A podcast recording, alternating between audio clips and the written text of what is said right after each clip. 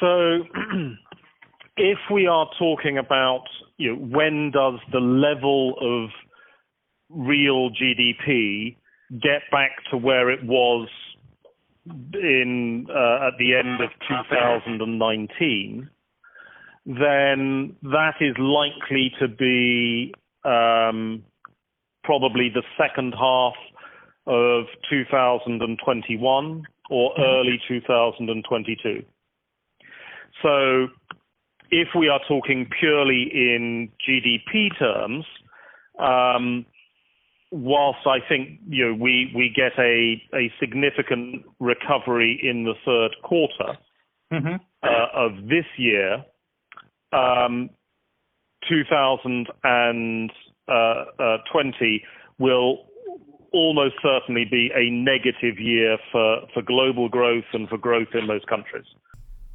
Y escuchamos a, Paul Donovan, el economista jefe global de UBS Wealth Management, eh, hablar sobre sus eh, proyecciones de cuándo se recuperará la economía global de la peor crisis económica desde la Gran Depresión, una crisis derivada de esa pandemia del coronavirus. Eh, bienvenidos una semana más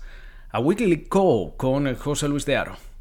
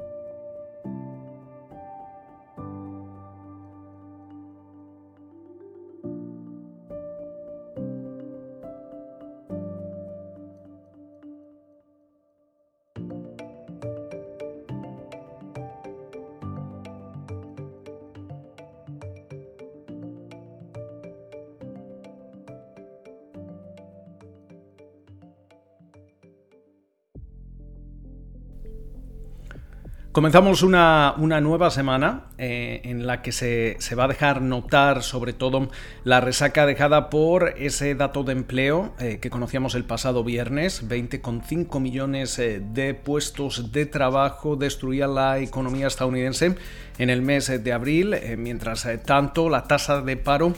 crecía hasta el 14,7%. Estamos hablando, como comentábamos anteriormente, de niveles que no se registraban desde la Gran Depresión de los años 30. Eh, Pero sin embargo, existe una disociación entre los datos macroeconómicos y el impacto que está teniendo en la economía real la pandemia del coronavirus eh, tras las órdenes eh, de confinamiento y, demás restricciones implantadas por los distintos gobiernos estatales, el gobierno federal y también en el resto del mundo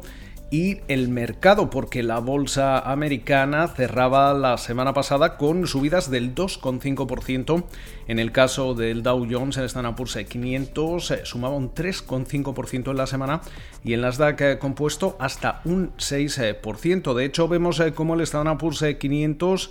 ha, recuperado ya un 30% desde los mínimos eh, que vimos en el mes de marzo y de hecho está a un 13,5% de sus máximos históricos, mientras eh, tanto el Nasdaq compuesto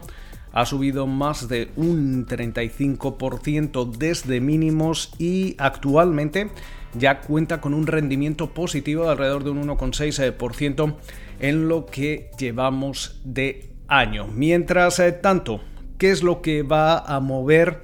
los eh, mercados a lo largo de, de, esta semana. Especialmente vamos a estar atentos a la reapertura que ya han comenzado algunos estados del país. De hecho, se habla ya de que aproximadamente el 40% del PIB estadounidense o los estados que, que suponen el 40% del PIB estadounidense han eh, comenzado a levantar restricciones en algunos de sus sectores e industrias no esenciales. Eh, en las próximas semanas vamos a seguir viendo este, este tipo de, medidas en otros estados hasta alcanzar, según algunos expertos, alrededor del 65% del, del, PIB. De hecho, eh, se habla de que a finales de, esta semana, alrededor del 65% del PIB o estados que suponen ese 65%, eh, habrán comenzado a reactivar eh, moderadamente su economía. Todo ello eh, hace indicar, o al menos es lo que estamos viendo en cierta forma en la, interpretación eh, de cómo se están comportando los mercados de renta variable, que ese dato, por ejemplo, de, empleo que conocíamos el viernes, esos 20,5 millones eh, de, de puestos de trabajo destruidos en el mes de abril eh, van a recuperarse de forma relativamente rápida. Eh, tenemos que tener en cuenta que alrededor de el 70% de, de, esos, de esos empleos destruidos podrían recuperarse de forma inmediata una vez que se vuelva a reactivar completamente la economía, o al menos eso es lo que, lo que piensan los eh, participantes en, esas encuestas que se realizan para, para medir los eh, datos eh, que ofrece el Departamento del Trabajo. Aún así, hay economistas como los de Deutsche Bank que afirman que vamos a seguir viendo incluso una tasa de desempleo en Estados Unidos que podría eh, rondar el 11% a finales de este año. Si esto se materializa estaríamos hablando de una tasa de desempleo que sería incluso más alta de los niveles álgidos registrados durante la crisis eh, financiera, con lo cual hay que seguir muy, muy atentamente todo lo que, lo que vaya relacionándose con el estado del mercado laboral estadounidense porque puede ser una, una buena medida de eh, el impacto que o la resaca que está dejando la pandemia del coronavirus y si realmente esa reapertura eh, que están realizando algunos estados del país eh, realmente está funcionando en términos de volver a reanimar la actividad económica en un momento en el que tenemos que recordar cómo Estados Unidos ha implementado ya eh, medidas eh, fiscales, planes fiscales eh, de, estímulo, de alivio por alrededor de 3 billones con B de dólares y precisamente en el Capitolio se, se, está negociando ya una nueva remesa que podría sumar otro billón más de dólares, sobre todo centrado en las ayudas a los estados locales, a los gobiernos locales y estatales. Mientras tanto,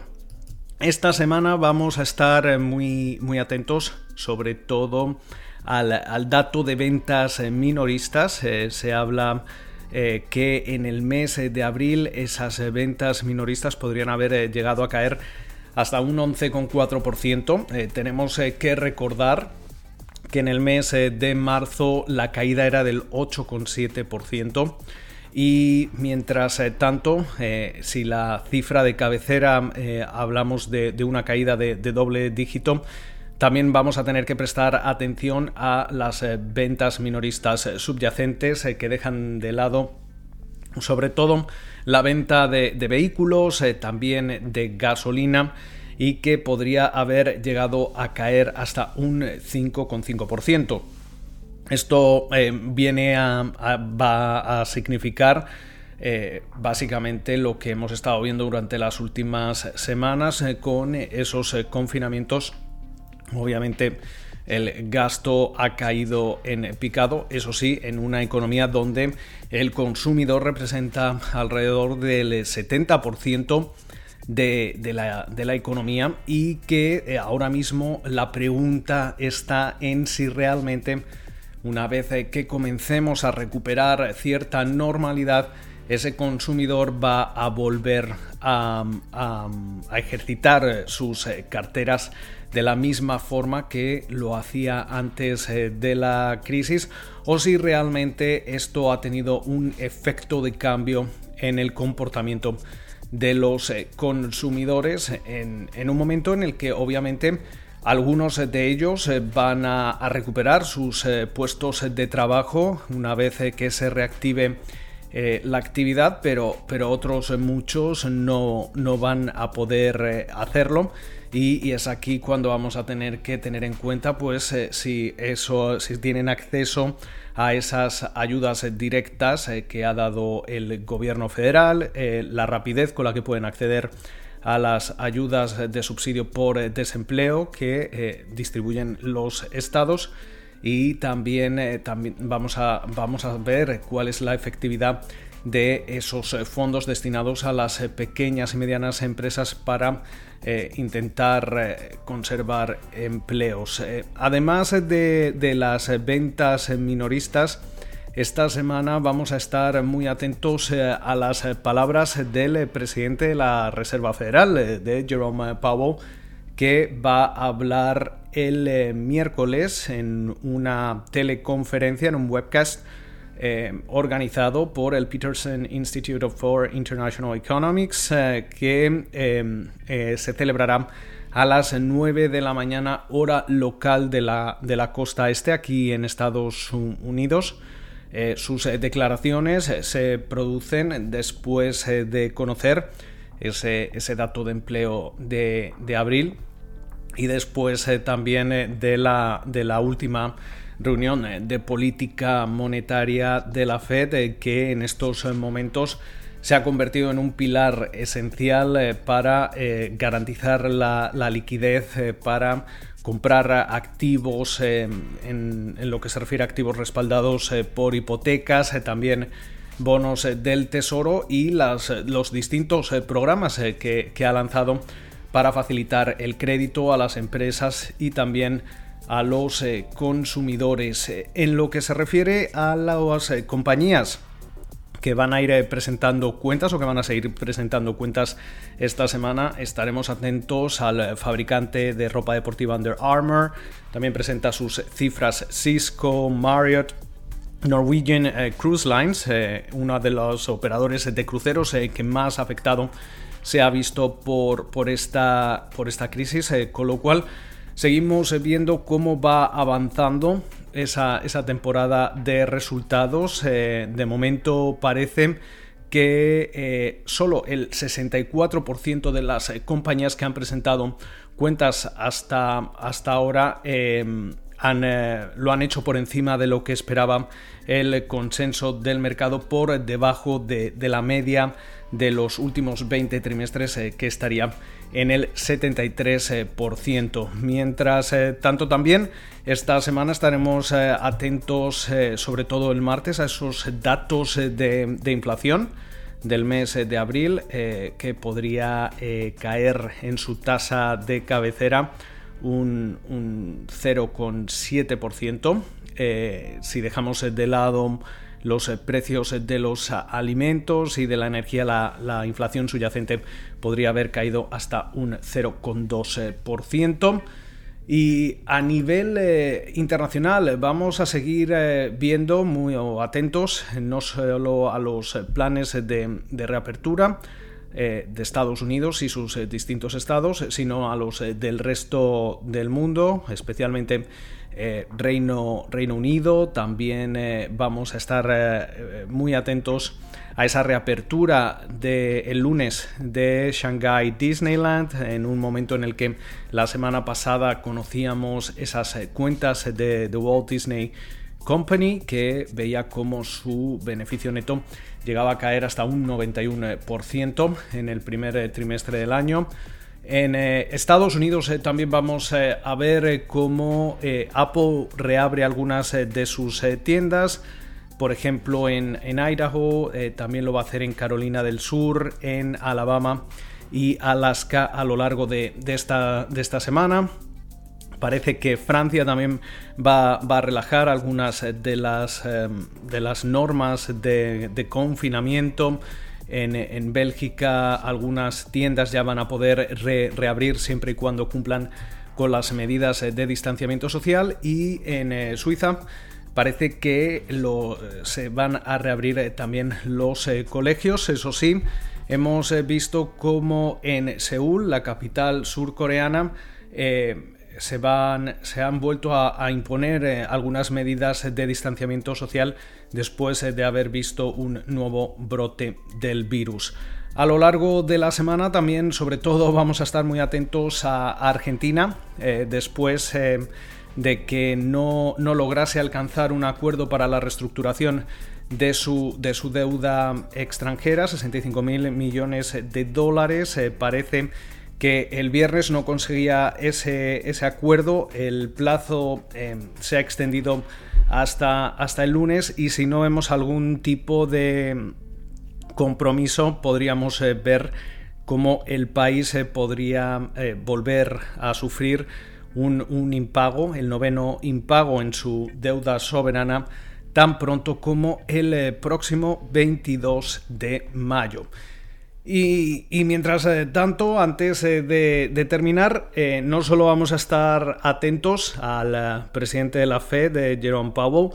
que recordemos, o como, como mencionábamos anteriormente, va a hablar el miércoles, también